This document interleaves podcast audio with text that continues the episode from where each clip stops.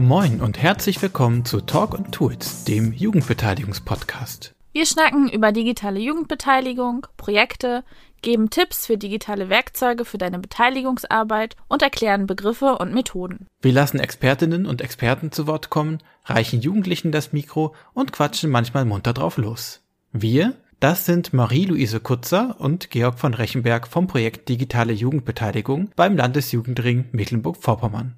Das Projekt Digitale Jugendbeteiligung wird gefördert vom Ministerium für Soziales, Gesundheit und Sport des Landes Mecklenburg-Vorpommern.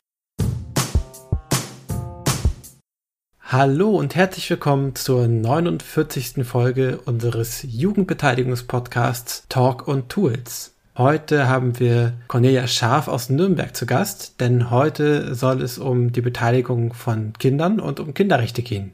Hallo Cornelia. Hallo Georg, ganz herzliche Grüße aus Nürnberg. Ja, schön, dass du da bist.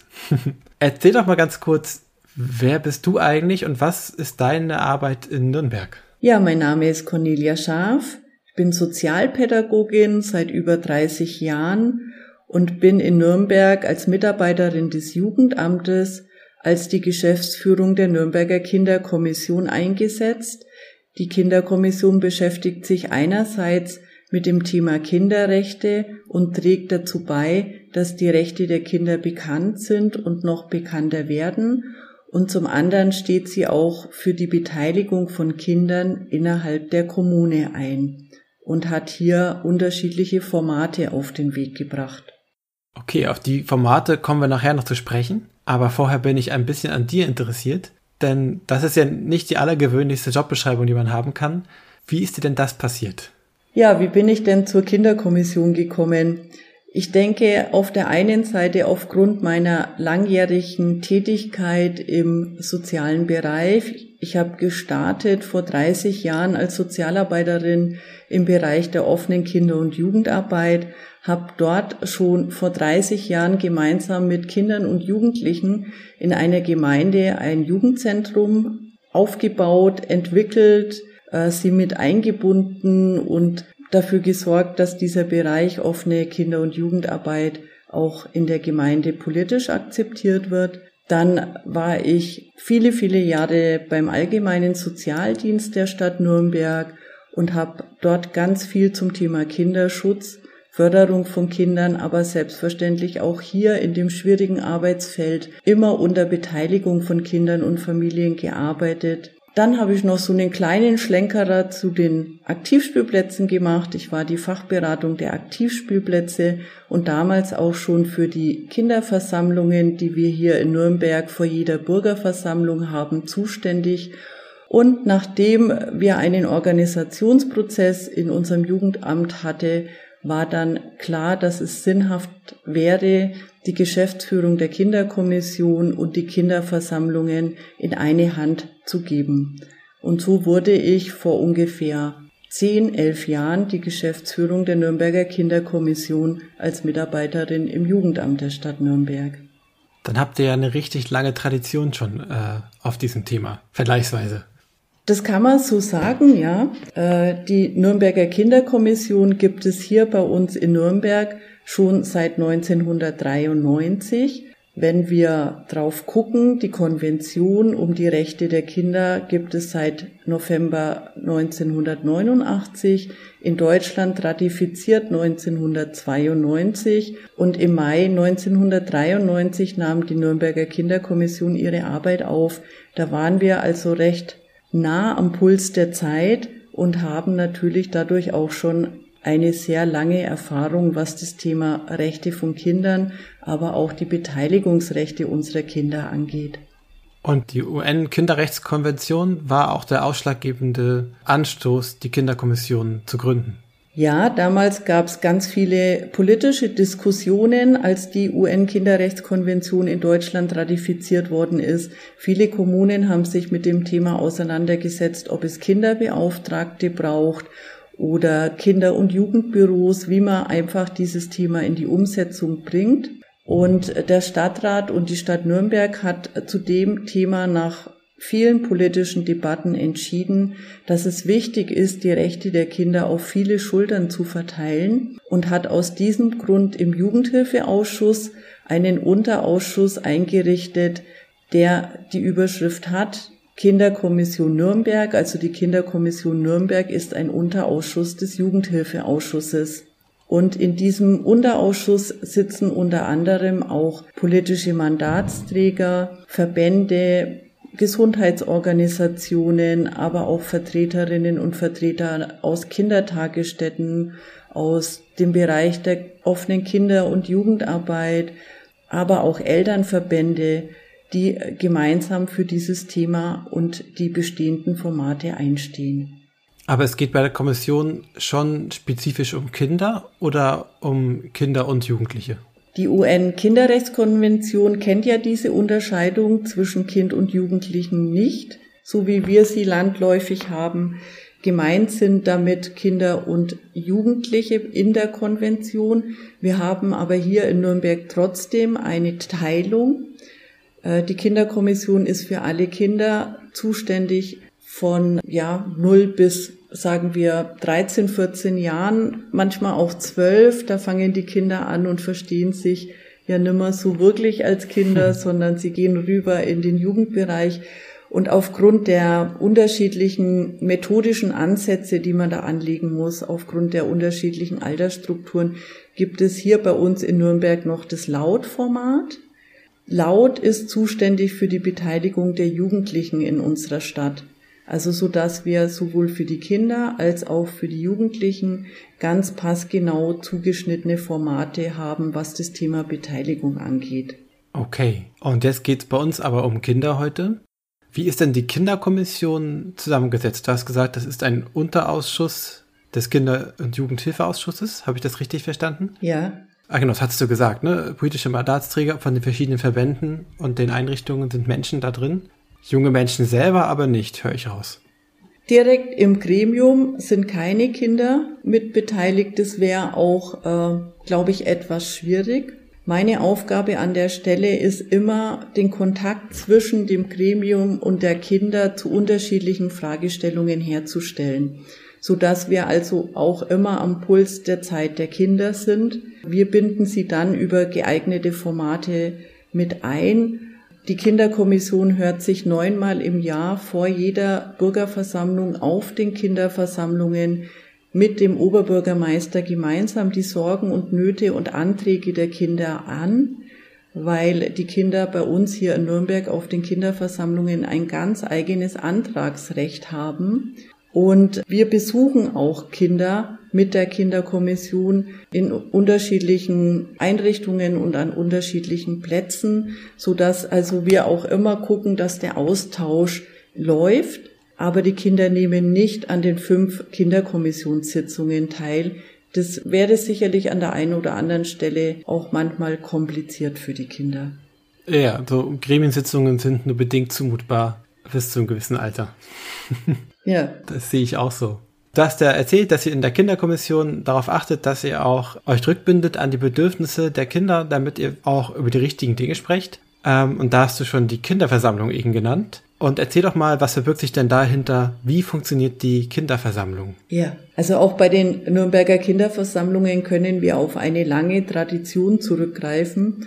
Die gibt's nämlich in der Stadt Nürnberg schon seit 1996. Wie funktioniert es jetzt ganz konkret? Wir haben hier in Nürnberg vor jeder Bürgerversammlung auch eine ganz eigens aufgestellte Kinderversammlung. Wir gehen in die Stadtteile und bevor wir kommen, ungefähr ein Vierteljahr vorher, informieren wir alle Schulen, alle Kindertagesstätten, alle Organisationen in diesem Stadtteil, die mit Kindern arbeiten, dass die Kinderversammlung stattfinden wird. Mhm. Die Kolleginnen und Kollegen vor Ort, ob das jetzt in Schule ist oder Kindertagesstätten, sind ja ganz nah an den Kindern dran. Sie kennen ihre Sorgen und Nöte und besprechen dann mit den Kindern, dass die Kinderversammlung kommt und fragen die Kinder, ob sie ein ganz konkretes Anliegen haben, von dem sie glauben, dass die Stadt Nürnberg ihnen helfen kann oder von dem sie auch annehmen oder denken, dass die Stadt Nürnberg da etwas für sie tun muss. Und wenn die Kinder zu dem Ergebnis kommen, dass sie auf der Kinderversammlung etwas vortragen wollen, anmerken wollen, beantragen wollen,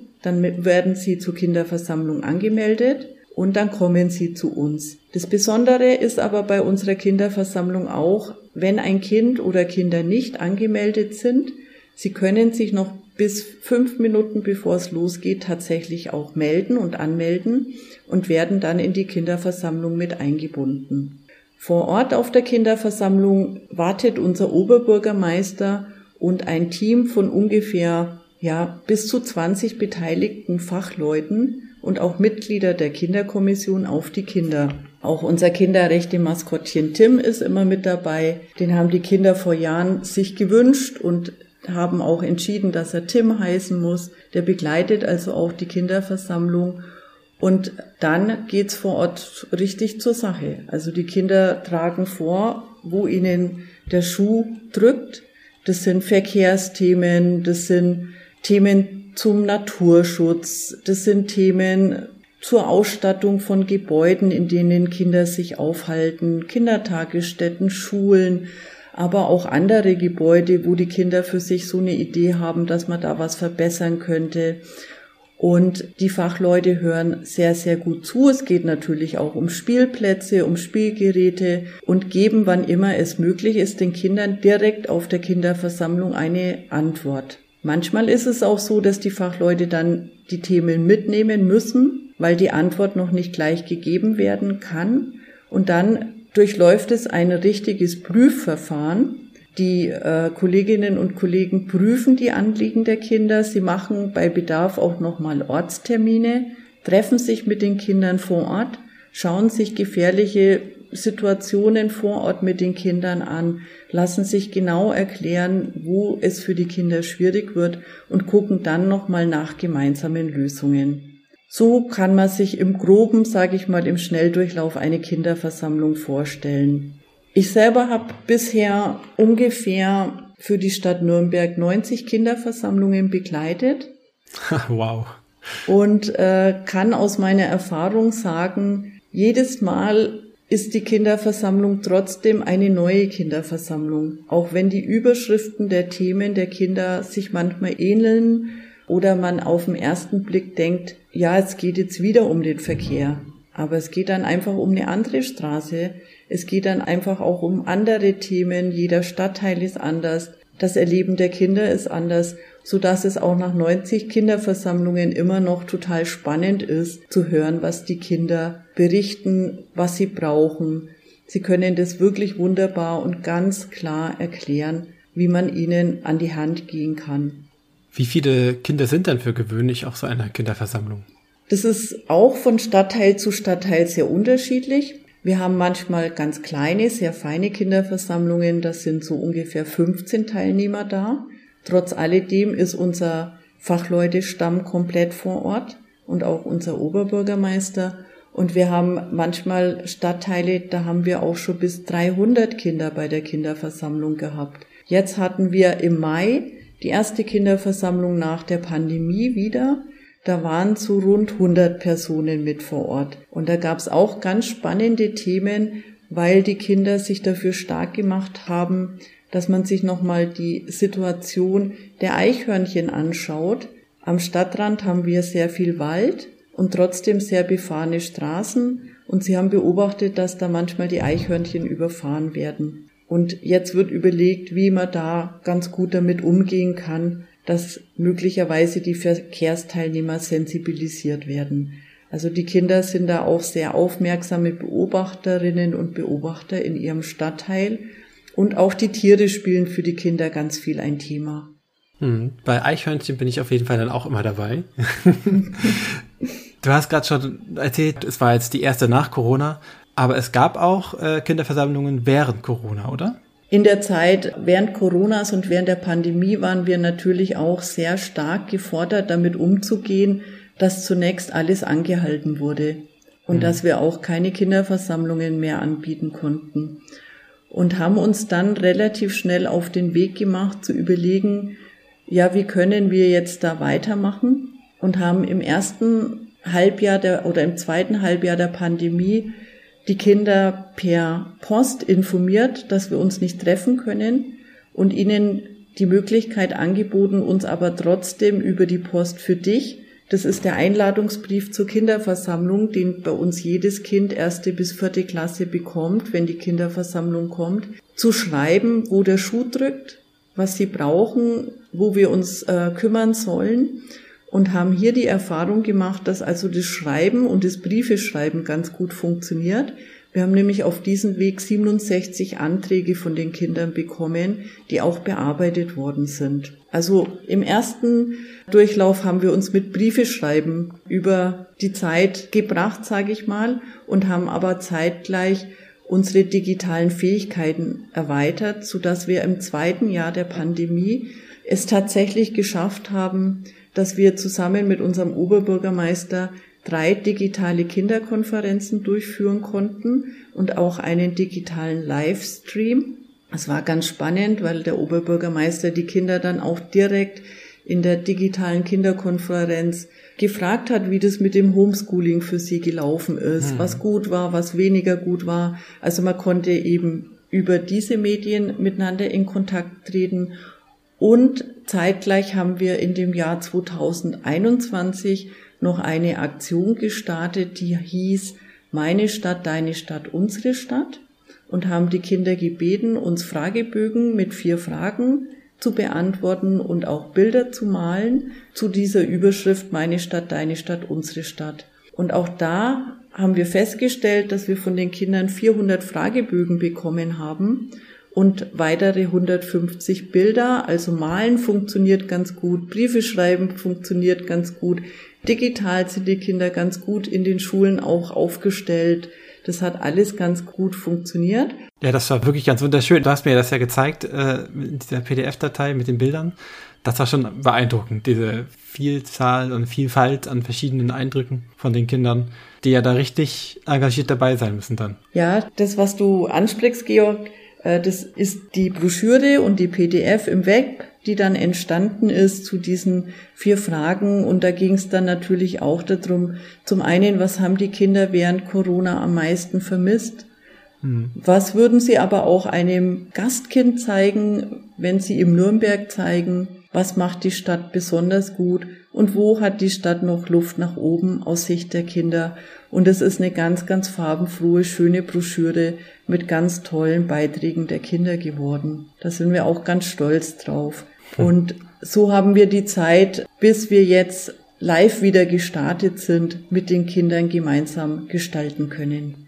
Da wir hier die digitale Jugendbeteiligung sind, interessiert mich natürlich besonders, wie ihr das genau gemacht habt mit den Online-Kinderkonferenzen.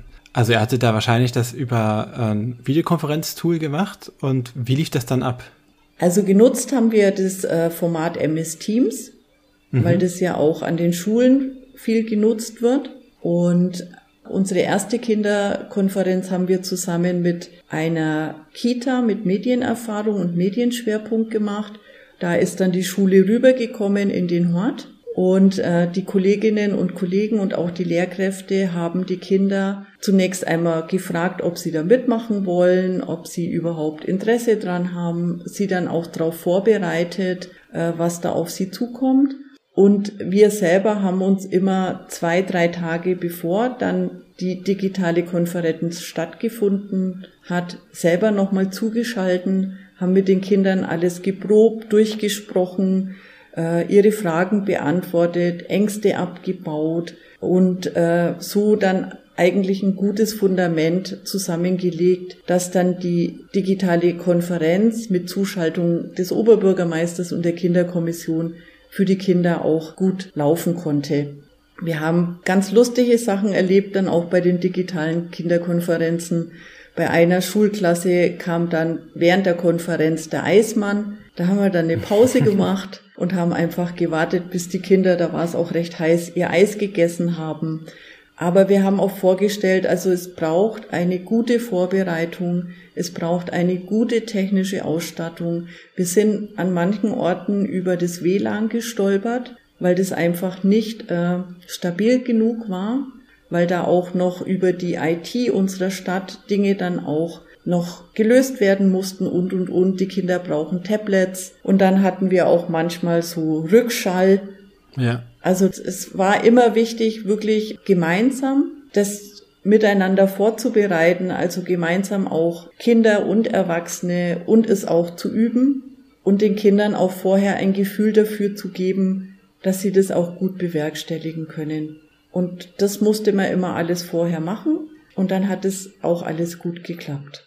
Wie war denn das ganz praktisch dann? Hatte jedes Kind ein eigenes Tablet, ein eigenes Gerät oder war für die ganze Gruppe ein Gerät und Kinder konnten dann vielleicht nach vorne kommen und was sagen? Wie hat das funktioniert? Das war unterschiedlich. Also wir haben äh, Gruppen gehabt, da hat es funktioniert. Da hat die IT für jedes Kind ein Tablet gebracht. Und wir hatten aber auch Gruppen, da hatte jedes Kind ein Tablet und trotzdem hat es dann so einen Rückhall gegeben, hm. so dass wir uns dann auf die Lösung vereinbart haben, dass über einen äh, Computer, über ein Gerät die Kinder nach vorne gekommen sind und dann ihre Fragen gestellt haben oder ihre Auskünfte erteilt haben oder also da musste man immer ganz individuell wirklich die Lösung anpassen äh, zur Ausgangsposition. Ja, umso großartiger, dass ihr euch da reingewagt habt, das zu machen.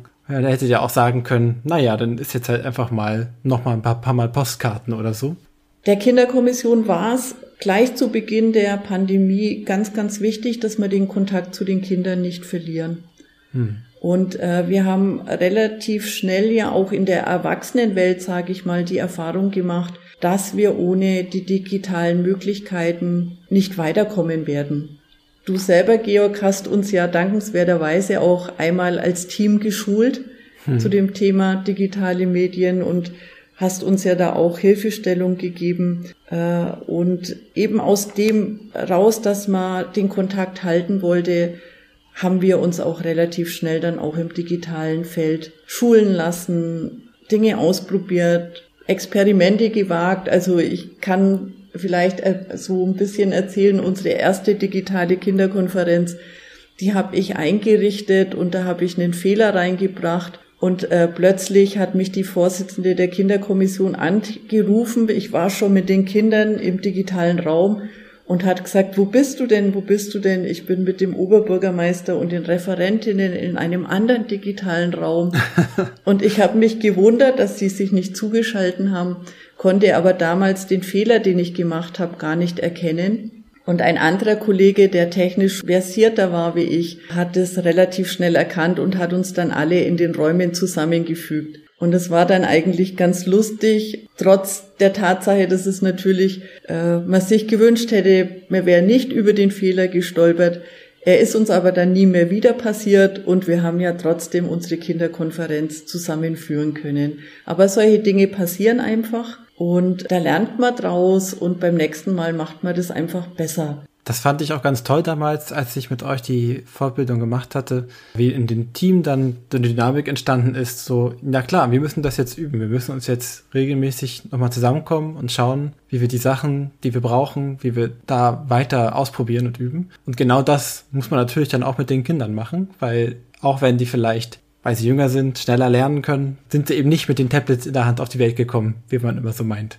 Man muss die Kinder wirklich ranführen und äh, man muss auch sehen, man darf nicht grundsätzlich davon ausgehen, dass alle Kinder die gleichen technischen Voraussetzungen oder Möglichkeiten haben, die man sich so vorstellt und auch nicht die gleichen Fähigkeiten und Fertigkeiten. Und da muss man ganz, ganz sensibel hinschauen, dass man niemanden ausgrenzt oder verliert, wenn man zu viel in der digitalen Welt macht. Aber wir haben das miteinander gut hingekriegt, gut miteinander ausprobiert. Und ich glaube, die Kinder, zumindest so, was ich jetzt erlebt habe von ihnen, die haben sich nach den digitalen Kinderkonferenzen auch oft noch die Mühe gemacht, einen Brief zu schreiben und sich zu bedanken oder auch Verbesserungsvorschläge an uns zu schicken, was wir beim nächsten Mal anders machen können, was wir beachten sollen, was aus ihrer Sicht nicht funktioniert hat so dass ich denke, das ist bei den Kindern auch gut angekommen und war dort auch gut verortet.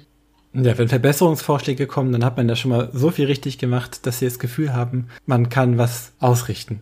Dann würde mich ja noch interessieren, jetzt ist Corona zumindest vorläufig erstmal nicht mehr das allergrößte Thema und ihr könnt wieder Sachen in Präsenz machen. Aber gibt es Sachen, wo ihr sagt, oh, das sind Dinge aus der Zeit, wo wir Sachen im digitalen Raum gemacht haben, da können wir auch nochmal drauf zurückgreifen. Oder dieses oder jenes nutzen wir vielleicht auch nochmal in kleinerer Form? Also was wir verändert haben, das betrifft aber jetzt mehr die Erwachsenenwelt. Wir haben früher bei den Kinderversammlungen unsere vorbereitenden und nachbereiteten Gespräche immer direkt im Stadtteil gemacht. Das machen wir jetzt digital. Das bringt eine große Zeitersparnis auch für mich, mhm. wenn ich nicht in den Stadtteil, Nürnberg ist ja doch sehr groß, wir haben 530.000 Einwohner, wenn ich nicht in jeden Stadtteil fahren muss. Und äh, das ist zum Beispiel so eine Neuerung, die wir jetzt eingeführt haben und die wir auch beibehalten werden. Bei den Kindern ist es so, dass wir uns alle sehr, sehr freuen, dass wir in Präsenz gehen können, weil es einfach wichtig ist, dass wir uns live sehen. Für die Entwicklung der Kinder ist es auch wichtig, dass sie direkt und unmittelbar mit uns in Kontakt treten können, so dass wir bei dem Bereich der Kinder eher sagen, da muss man immer gut überlegen, wo passt da das Digitale, wo haben die Kinder tatsächlich auch einen Nutzen davon, wenn wir das digital einsetzen. Und da sind wir noch am Gucken, am Überlegen, hm. was für Möglichkeiten und Felder das gibt. Aber im Moment konzentrieren wir uns auf das Miteinander persönlich und live und zum Anfassen und zum Nachfragen im direkten Kontakt. Klar, jetzt ist es ja auch erstmal schön, wieder das machen zu können, vor allem. Es gibt ein Projekt, das ihr macht, das ist die Straße der Kinderrechte. Das fand ich ganz spannend und ich glaube, ich sehe auch gerade auf deinem Hintergrundbild hier im Zoom was davon. Ja. Habe ich richtig erkannt. Äh, magst du einmal erzählen, was ist die Straße der Kinderrechte und äh, ja, wie, wie kam es zu dieser Idee? Die Straße der Kinderrechte ist auch schon ein sehr langes Projekt der Kinderkommission. 2005 hat man sich überlegt, wie kann man die Rechte der Kinder im öffentlichen Raum sichtbarer machen und auch verankern. Und wir haben ja hier bei uns in Nürnberg eine Straße der Menschenrechte. Und so kam die Idee auf, dass es sinnvoll sein könnte oder auch zielführend, wenn man die Rechte der Kinder im öffentlichen Raum verankert. Das war die Geburtsstunde 2005 der Straße der Kinderrechte. Natürlich sollte sich die Straße der Kinderrechte unterscheiden von der Straße der Menschenrechte, die äh, der Künstler Dani Karawan geschaffen hat, in der Form, dass die Straße der Kinderrechte unter Beteiligung von Kindern und Jugendlichen entwickelt und gestaltet und aufgebaut werden sollte. Und so ist es dann auch geschehen. Wir übergeben jetzt im Juli die zehnte Station an der Straße der Kinderrechte zum Artikel Förderung von Kindern mit Behinderungen und Einschränkungen. Und auch bei dieser zehnten Station haben wir die Konzeptidee zusammen mit Kindern, mit Schülerinnen und Schülern aus einer heilpädagogischen Tagesstätte hier in Nürnberg von der Lebenshilfe gestaltet, entwickelt und so vorangetrieben, dass es dann von Fachfirmen umgesetzt werden kann. Und so sind alle Stationen an der Straße der Kinderrechte immer mit Kindern entstanden. Wir haben immer über das Kinderrecht gesprochen. Welches Kinderrecht wollt ihr dahin bauen? Wie könnte dieses Kinderrecht aussehen? Wie wollt ihr das machen? Und dann haben die Kinder ihre Ideen sprudeln lassen und sie wurden von einem Künstlerteam begleitet. Und dann haben sie Modelle gebaut, sie haben geknetet, sie haben gemalt, sie haben ausgeschnitten. Und dann wurde das so Schritt für Schritt unter Beteiligung von Künstlern und Fachfirmen in den Echtbetrieb übertragen. In dem Echtbetrieb, das heißt, es gibt einen Park in Nürnberg. Äh, ich glaube, die meisten, die zuhören, kennen sich in Nürnberg nicht so gut aus. Und dort gibt es so einen asphaltierten Weg und da gibt es ein oder mehrere Wege, wo ihr gesagt habt, da kommen mehrere Stationen hin, die jeweils baulich ein jeweiliges Kinderrecht symbolisieren. Genau, Georg, du hast es schon sehr gut beschrieben. Die Straße der Kinderrechte ist bei uns im Nürnberger Stadtpark. Das ist ein Naherholungsgebiet mitten in der Stadt. Und entlang von einem Weg innerhalb von diesem Park sind links und rechts zehn verschiedene Kinderrechte verankert worden. Es geht an mit der Litfaßsäule, mit dem Recht auf Information. Da sind ganz viele Informationen zur Straße der Kinderrechte zusammengetragen. Dann haben wir Gleichheitsfiguren zum Artikel Gleichheit, Diskriminierungsverbot. Wir haben mit einer Schule, die sehr viele Schülerinnen und Schüler mit Fluchterfahrung unterrichtet, vor einigen Jahren, ich denke 2016, eine Art Memory, bespielbares Memory an die Straße der Kinderrechte gebracht zum Thema Rechte von Kindern mit Fluchterfahrung. Und all diese Dinge, die dort stehen, sind jetzt sehr groß, können bespielt werden, werden als außerschulischer Bildungsraum genutzt, sind aber erstmal aus einem ganz kleinen Modell, aus einer ganz kleinen Idee der Schülerinnen und Schüler, der Kinder und Jugendlichen in diese große Form gebracht worden. Was auch besonders an der Straße der Kinderrechte ist, es ist ein ganz großes gesamtstädtisches Statement zum Thema Kinderrechte, weil wir die Straße der Kinderrechte bauen konnten, so wie sie heute ist, weil wir sehr viele Spendenmittel dafür erhalten haben. Ohne die vielen Spender und Spenderinnen wäre die Straße der Kinderrechte in der Form, wie wir sie tatsächlich in den Park bauen konnten, gar nicht möglich gewesen. Ah, okay, das ist ja super. Dann ist es ja auch noch mal einmal mehr ein Teil der Bürgerinnen der Stadt. So ist es. Der kleinen und großen Bürgerinnen der Stadt Nürnberg. Also alle haben auf ihre Art und Weise mit ihren Möglichkeiten, mit ihren Ideen, mit ihren Beiträgen dazu beigetragen, dass wir tatsächlich jetzt am 15. Juli das Projekt abschließen nach 17 Jahren mit der zehnten Station. Ich hatte ja schon gesagt, die zehnte Station richtet sich an den Artikel 23 Förderung behinderter Kinder oder Kinder mit Einschränkungen und Handicaps. Und da haben wir uns auch noch mal was Besonderes dafür dann auch einfallen lassen. Es wird dann auch eine App für Menschen mit Sehbehinderung geben, die äh, die Straße der Kinderrechte erklärt. Diese App haben Kinder zusammen mit einem Theaterpädagogen und einem Medienpädagogen aufgenommen. Da wurden wir unterstützt von dem Berufsförderungswerk in Veitshöchheim und wir werden auch elf Videos haben für Kinder und Erwachsene mit einer Hörbehinderung, wo dann in Gebärdensprache auch nochmal das komplette Projekt Straße der Kinderrechte erklärt wird, so dass ich denke, wir haben dadurch natürlich auch nochmal die Möglichkeit geschaffen, dass viele, viele Kinder mehr das Thema Kinderrechte und Straße der Kinderrechte kennenlernen können. Was mich ja interessiert, ist der Beteiligungspart bei diesen Stationen.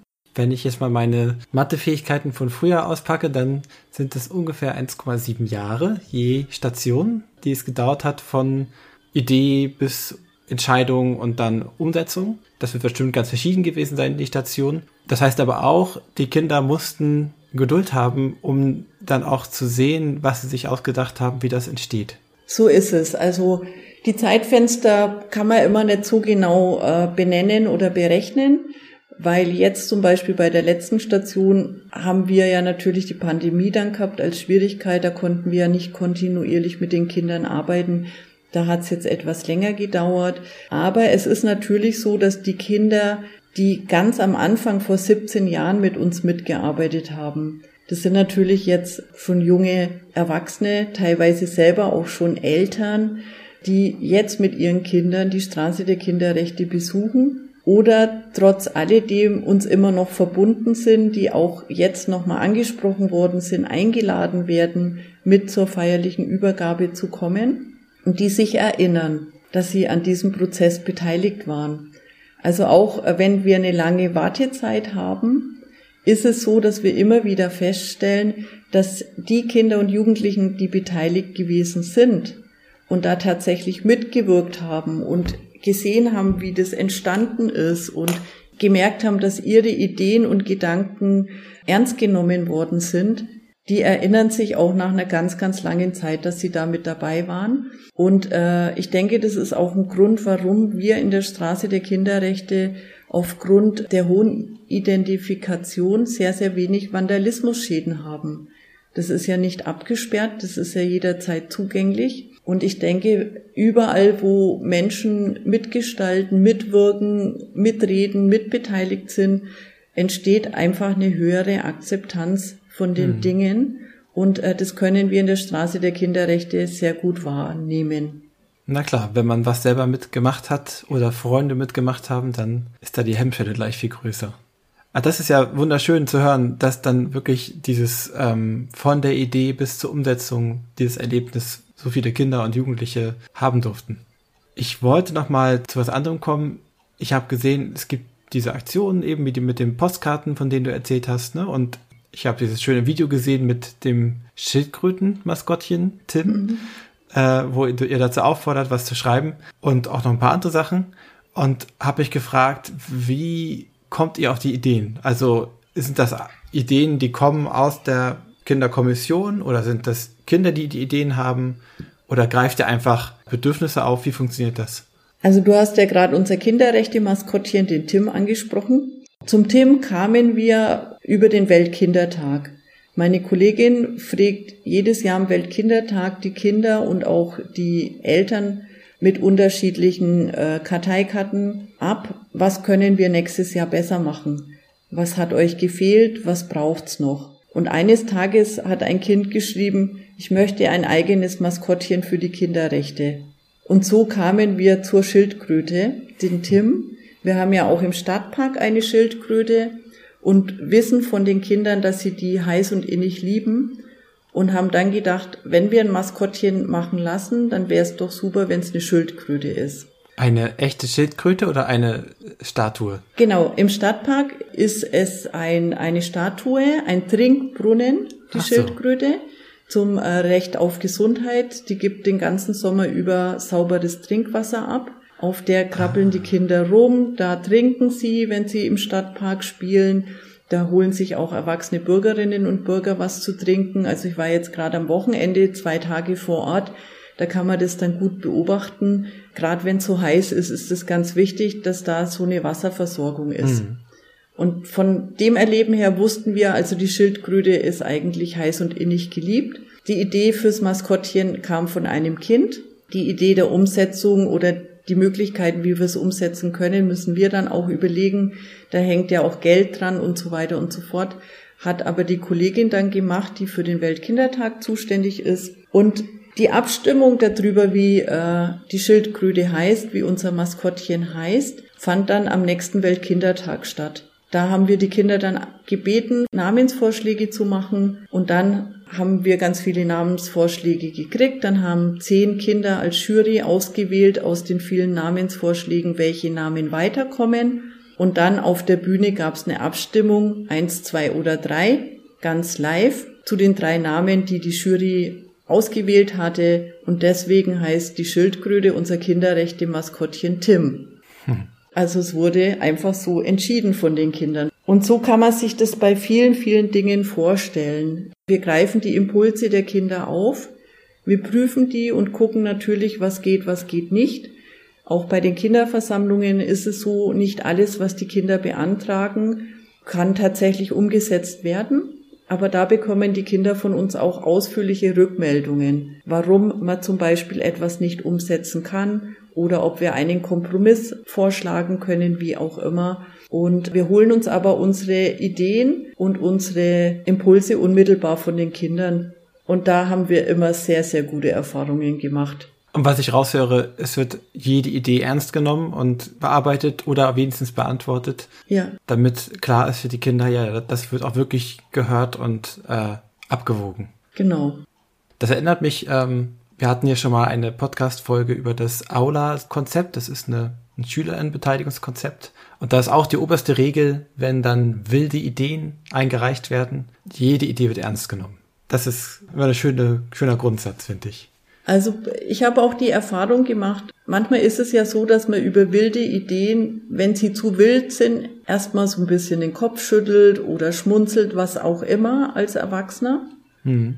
Und trotz alledem ist es manchmal so, dass in einem Prozess an einer bestimmten Stelle XY der ausschlaggebende Punkt genau diese wilde Idee ist. Hm. Deswegen ist es ganz, ganz wichtig, dass man da sehr offen ist, dass man erstmal alles gleichberechtigt annimmt und prüft und sich anhört und schaut und auch sammelt, weil man nie genau weiß, zu welchem Zeitpunkt welche Idee vielleicht trotz alledem notwendig sein wird. Und deswegen finde ich das auch total spannend, sich von den Kindern wirklich alle Dinge ungefiltert anzuhören und nicht mit meiner eigenen Wertung oder mit meiner eigenen Schere im Kopf da ranzugehen. Und die filtern sich schon selbst genug, dann muss man das mhm. nicht selber auch noch machen. Ja. Das sehe ich auch so. Das waren jetzt die Impulse von den Kindern ganz viel. Und jetzt hast du mir auch erzählt von einem Projekt, da kam der Ursprungsimpuls äh, gar nicht von dem Kind, sondern das ist dann ist an euch herangetreten für die Kinderbeteiligung beim Neubau des Kinderklinikums in Nürnberg. Das finde ich total spannend, weil ich glaube, das hört man nicht so oft, dass bei so einem Verwaltungsakt, es wird gesagt, wir bauen hier was Neues. Ähm, das ist ja erstmal in Anführungszeichen eine sehr ernste Sache. Dann sind da erstmal Experten dort beschäftigt und die Verwaltungszuständigen und Baubeauftragte und wer nicht doch alles. Und dass die dann aber oder jemand aus diesen Kreisen auf die Idee kommt, zu sagen, ah, irgendwie müssen wir auch an Kinderbeteiligung denken und dann auch noch die richtige Stelle zu kennen und da die Anfrage zu stellen. Das zeigt ja dann auch schon mal sehr, wie lang bei euch das Thema in Nürnberg offensichtlich präsent ist, dass da das schon funktioniert. Da hat mich nochmal interessiert, habt ihr über die konkreten Projekte hinaus, ähm, versucht ihr auch in die Verwaltung hineinzuwirken, dass ihr das Thema präsent haltet, der Beteiligung von Kindern? Also zunächst war das für uns auch überraschend, dass äh, wir gefragt worden sind, ob wir die Kinderbeteiligung bei so einem großen Projekt wie den Neubau einer Kinderklinik machen wollen. Wir haben aber die Anfrage gerne angenommen, weil wir davon überzeugt waren, dass die Kinder am allerbesten beantworten können, was sie brauchen in dem Kinderkrankenhaus, damit sie sich wohlfühlen und dann auch möglichst schnell wieder gesunden. Die Annahme hat sich bei uns bestätigt. Also wir haben von den Kindern ganz, ganz, ganz viele Informationen bekommen und auch sehr differenzierte Informationen bekommen. Da ging es um den Fuhrpark, da ging es um den Hubschrauber, den man braucht, da ging es um die Ausstattung der Patientenzimmer, da ging es um die Ausstattung der, der Spielflächen innerhalb und außerhalb des Klinikums, da ging es aber auch um das Hilfsmittellager, da ging es auch um die Ärzte und, und das Personal.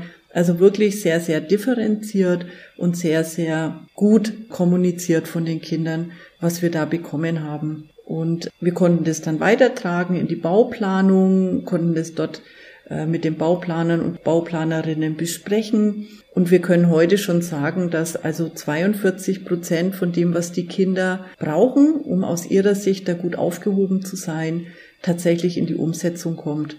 Die Quote kann sich noch erhöhen. Dafür wird momentan Geld gesucht, mhm. äh, weil nicht alles über den Freistaat finanziert werden kann. Und da war jetzt auch schon die erste Benefit-Skala, die sehr toll war und sehr gut angenommen wurde. Und so wird versucht, diese Quote zu erhöhen, dass die Kinder in diesem Kinderklinikum tatsächlich auch das vorfinden, was ihnen gut tut. Da wird auch das Thema Digitalisierung nochmal eine Rolle spielen. Mhm. Inwiefern? Zum Beispiel äh, hat man festgestellt, dass Kinder sehr oft vor der Notaufnahme sitzen, die zukünftig von Erwachsenen getrennt sein wird und auf die Tür schauen und gar nicht wissen, was dahinter auf sie zukommt. Hm. Und da soll es dann an der Notaufnahme ein kleines Video geben mit einem Film, wo den Kindern dann gezeigt wird, was auf sie zukommt, wenn die Tür aufgeht mit einer Erklärung und so weiter und so fort. Es soll aber auch WLAN geben. Die Kinder haben auch gesagt, es ist ganz, ganz wichtig, dass sie mal zu Hause anrufen können, wenn sie krank sind oder auch ihre Freunde und Freundinnen anrufen können. Mhm. Also all solche Dinge wurden auch mit aufgenommen. Und bei diesem Video, wo dann erklärt wird, was kommt auf die Kinder zu, das meint, was sind jetzt die nächsten Schritte, wenn du jetzt hier reingehst? Also, genau. wie wirst du hier angemeldet? Was wird da mit dir gemacht? Genau. Das würde man sich als das, Erwachsener her auch wünschen. genau, also ganz viel das Thema für die Kinder auch. Wir brauchen gute Informationen. Wir äh, müssen uns ja anvertrauen. Und äh, wir müssen einfach das Gefühl bekommen, dass wir hier gut aufgehoben sind. Das war auch unsere Überschrift für das Projekt war, was brauchen Kinder, damit sie sich in einem Kinderklinikum, das neu gebaut wird, gut aufgehoben fühlen, wohlfühlen und dadurch mit Sicherheit auch schneller gesund werden können. Und du hast es gerade auch angesprochen, das ganz Spannende daran ist, dass äh, die Bedürfnisse von Eltern, die die Kinder ja begleiten oder von anderen Bezugspersonen, also von Erwachsenen, oft nicht so weit entfernt sind von den Bedürfnissen der Kinder. Hm. Und was ich auch ganz klasse finde, du hast das gerade schon so selbstverständlich nebenher gesagt, mit dem so und so viel Prozent haben wir erfüllt. Das heißt, ihr habt auch so eine konkrete Liste gemacht an diesen ganzen Ideen und Forderungen, habt das dann ein bisschen eingeordnet und sozusagen eine Prozentliste erstellt. Und könnt dann auch jetzt ganz gut kommunizieren an die Kinder wieder zurück. Das mhm. und das konkret konnten wir erreichen, das nicht. Und es hat vielleicht diese oder jene Gründe oder das brauchen wir noch. Das ist ja auch immer total wichtig, dass man hinterher auch noch, ja, wieder erklärt und mitteilt, wie dieser Prozess weiterläuft. Genau, also wir haben dann natürlich alles, was die Kinder bei uns eingereicht haben, angeguckt, gelesen, gerankt auch, so dass wir feststellen konnten, was anhand der Nennungen der Kinder, was ist denn das Allerwichtigste für die Kinder, das Zweitwichtigste, das Drittwichtigste und so weiter und so fort. Und wir haben auch immer wieder zwischeninformiert und haben den Kindern dann auch die Ergebnisse zugeschickt, ein kleines Dankeschön zugeschickt, das immer wieder auch kommuniziert und wir sind ja im Prozess noch drin. Das wird ja noch ein paar Jahre dauern, bis die Kinderklinik dann steht. Und äh, wir haben jetzt zum Beispiel mit äh, Kindern aus einer Einrichtung zusammen zum Thema nochmal gearbeitet äh, und eine Collage erstellt, die jetzt fotografiert wird. Wie stellen Kinder sich ein Kinderklinikum vor? Das haben die Kinder auf eine Collage gebracht, die wird fotografiert und wird dann auf eine Bauplane gedruckt und an den Bauzaun angebracht, damit auch die Leute sehen, wie die Vorstellungen der Kinder sind zu dem Klinikum. Und wir werden auch äh, sicherlich noch an der einen oder anderen Stelle uns mit dem Thema Spielflächen auseinandersetzen und, und, und. Also da ist noch viel zu tun. Stichwort noch viel zu tun einerseits macht ihr ganz viel die konkrete Beteiligungsarbeit mit den Kindern und andererseits nehme ich an, es ist schon auch ein bisschen eure Aufgabe mit dafür zu sorgen, dass Akteure in der Stadt das auf dem Schirm haben, dass man daran denken muss.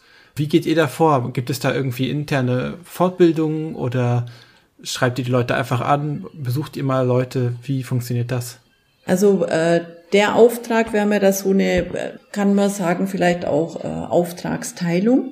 Mhm. Also mein, mein, mein Schwerpunkt liegt bei den Kindern, bei dem Abholen von dem, was für die Kinder wichtig ist, bei dem Erarbeiten dieser Inhalte auch und äh, das dann zurückspiegeln in die Kinderkommission. Mhm. Die Kinderkommission nimmt es dann auch alles mit auf. Und ich hatte es am Anfang ja gesagt, wir haben aus unterschiedlichen Fraktionen ja auch Mitglieder in der Kinderkommission und die sitzen wiederum in unterschiedlichen Ausschüssen. Und da haben Sie die Aufgabe, mit einem Kinderauge die Ausschussvorlagen zu prüfen, sich einzubringen, zu fragen, warum fand zum Beispiel keine Beteiligung statt, habt ihr an dieses und jenes gedacht und praktisch den Finger immer in das Thema auch zu legen. Ah, okay, dann ist die Kinderkommission sozusagen immer gleich sein eigener Multiplikator und äh, trägt das in die jeweiligen Bezüge mit rein, in, aus denen die Kommissionsmitglieder kommen. Genau, und auch in die Verbände und auch in die Organisationen. Und so entsteht ein Kreislauf, sag ich mal. Ne? Also die Kinderkommission muss wissen, was brauchen die Kinder und Jugendlichen. Das erfahren sie auf den Kinderversammlungen zum Beispiel. Das erleben sie, wenn wir im Stadtpark sind. Das erleben sie über die Berichte, die ich ihnen mitbringe zu den Arbeiten, die wir ganz konkret mit den Kindern tun. Und sie setzen sich aber selber auch mit den Lebenswelten der Kinder kontinuierlich auseinander und überlegen dann, wo muss man was hintragen, wo muss eine Botschaft hin, wo muss in der Ausschussvorlage nochmal was nachgefragt werden, wo muss was geklärt werden. Und so funktioniert dann das Zusammenspiel. Okay. Jetzt hast du viele Dinge erzählt, die größtenteils total schön laufen und schöne Projekte und auch die kleinen Schwierigkeiten mit erzählt. Und jetzt hast du mal Zeit für Wünsch dir was. Wie ist denn das? Du hast vorhin eben so ein bisschen gesagt, es gibt noch ein paar Sachen, die würdest du vielleicht gerne auch noch äh, angehen. Man stellt sich jetzt mal vor, Geld ist jetzt mal ein Thema, das wir mal außen vor lassen. Was sind Dinge, die du gern noch umsetzen oder den Kindern ermöglichen würdest, damit die Kinderbeteiligung und das Wohlbefinden von Kindern in Nürnberg noch besser dasteht? Eine große spannende Frage. Wenn man alles Geld dieser Welt hätte, wäre es mir am aller, aller, allerwichtigsten, dass die Kinder alles das haben, was sie brauchen, damit sie gut aufwachsen können. Das ist ja von Kind zu Kind sehr individuell, aber ich finde, alle Kinder hätten dann zu essen, hm. Alle Kinder wären geschützt. Alle Kinder würden die Förderung bekommen, die sie tatsächlich weiterbringt, die ihre Entwicklung am bestmöglichsten unterstützt. Jedes Kind könnte sich ein Hobby aussuchen, das es gerne machen möchte, was ihm wirklich, wirklich viel Spaß macht, wo es einfach gern lernt und mit Freude einfach mit dabei ist. Also ich glaube, es wäre eine ganz, ganz wunderbare Welt, die es so realistisch nicht gibt. In dieser wunderbaren Welt wüssten nämlich auch alle Erwachsenen, äh, wie sie sich gegenüber den Kindern zu verhalten haben. Mhm. Wir hätten einfach, ja, eine wunderbare Gemeinschaft miteinander. Aber wie gesagt, ich weiß auch, dass es unrealistisch ist. Man muss dranbleiben. Man muss äh, dran arbeiten, dass Erwachsene auch in der heutigen Zeit noch mehr wissen, was die Rechte der Kinder überhaupt meinen. Sie dabei unterstützen, dass sie ihre Kinder gewaltfrei begleiten können, dass sie wissen, wo bekomme ich was für mein Kind, wer hilft mir. Und wir brauchen selbstverständlich, und das denke ich, kann man mit Geld schon bewerkstelligen, viele, viele gut qualifizierte Kolleginnen und Kollegen, gerade im Bereich der Kinder- und Jugendbeteiligung, weil äh, es hört sich immer so einfach an, wir beteiligen die Kinder. Mhm. Und trotz alledem ist es ein ganz sensibles, ein ganz achtsames Thema mit viel Methodenkenntnissen und, und Wissen drumrum. Da würde ich einfach viel, viel Geld auch in die Qualifizierung geben. Mehr als es im Moment möglich ist. Und so ganz unmittelbar im Nahraum würde ich, glaube ich, in jeder Grundschule, in jeder Kita gerne mindestens ein bis zwei Kunstprojekte zum Thema Kinderrechte machen wollen, mhm. weil sich Kunst und die Rechte der Kinder aus meiner Erfahrung sehr, sehr wunderbar miteinander verknüpfen lassen. Und das den Kindern auch ganz, ganz viel Spaß macht, mit Farben etwas zu machen, sich auszudrücken. Und so lernen sie auch nebenbei ganz viel über ihre Rechte, denn die Kinder müssen ihre Rechte kennen, damit sie auch wahrnehmen können, dass ihre Rechte verletzt werden. Und sie müssen einfach auch wissen, wer für sie da ist, wenn ihre Rechte verletzt werden. Also da wünsche ich mir auch nochmal viel, viel, viel mehr Aufklärung, viel, viel praktisches Tun und viel, viel Umdenken. Und äh, all das kann man natürlich mit Geld unterstützen. Ich habe gerade noch mal gedacht, als du so anfingst mit noch ein bisschen mehr finanziellen Mitteln, mehr Fachkräfte finanzieren, was ja allein die vier Kinderversammlungen im Jahr, die ihr macht, schon an Arbeitszeit und Kraft binden. Und dann ist ja noch keine einzige Idee oder Forderung der Kinder umgesetzt, sondern das ist ja dann erst der nächste Schritt. Mhm. Und da ist es schon so, dass es schön ist, dass wir hier in Nürnberg schon so eine lange Tradition haben, was das Thema Beteiligung von Kindern angeht, aber auch das Thema Kinderrechte und dass wir da einfach auf viel, viel Erfahrung zurückgreifen können. Und trotz alledem haben wir auch jetzt einen Neustart, ein Reset hinlegen müssen nach der Pandemie und müssen uns jetzt auch wieder neu aufstellen. Aber es gäbe für den Bereich mit viel Geld, Georg, noch viel, viel mehr Wünsche. da könnte man noch so viel tun und da ist auch noch so viel zu tun. Gut, du hast also weiterhin viel zu tun und da wünsche ich dir weiterhin viel Erfolg und Freude mit. Ich sehe immer hier in der Videokonferenz bei uns gerade immer das Lächeln in deinem Gesicht, wenn du dich erinnerst. Und das ist immer besonders schön zu sehen, wenn Menschen da auch einfach mit so viel Freude und Herzblut dabei sind. Jetzt hast du die Chance noch zu sagen, ob wir etwas vergessen haben, denn ich bin mit meinen Fragen durch. Ich denke, wir haben jetzt ganz, ganz viel besprochen und ganz, ganz viel angerissen und jeden, den es interessiert, der sich näher damit beschäftigen möchte, was wir hier in Nürnberg machen oder der vielleicht auch eine Idee, eine Frage hat, kann sich natürlich jederzeit gerne an uns wenden oder auf unsere Seiten schauen. Und so speziell, glaube ich, hast du aber keine Frage vergessen, Georg. Glück gehabt.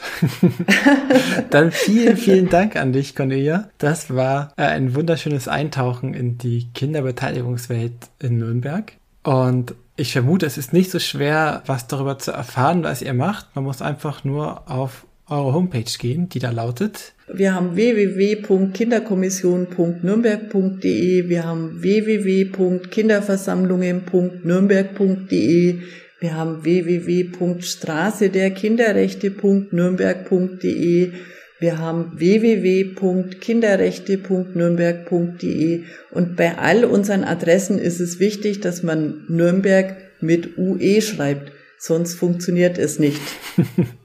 die kommen auf alle Fälle auch alle in die Show Notes bei uns, die Links. Und äh, vielen Dank auch an euch alle, die ihr hier zuhört. Ich hoffe, euch hat der Podcast gefallen.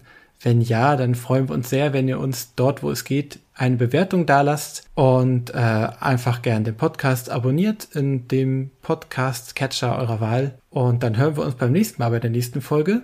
Ich glaube, wenn ich das richtig sehe, haben wir dann die 50. Folge und Schöne Grüße aus dem Schnitt. Bevor wir richtig feiern, legen wir erstmal noch eine Sommerpause ein. Die 50. Jubiläumsfolge vom Podcast Talk and Tools kommt dann am 15. August. vielen Dank und ciao. Tschüss.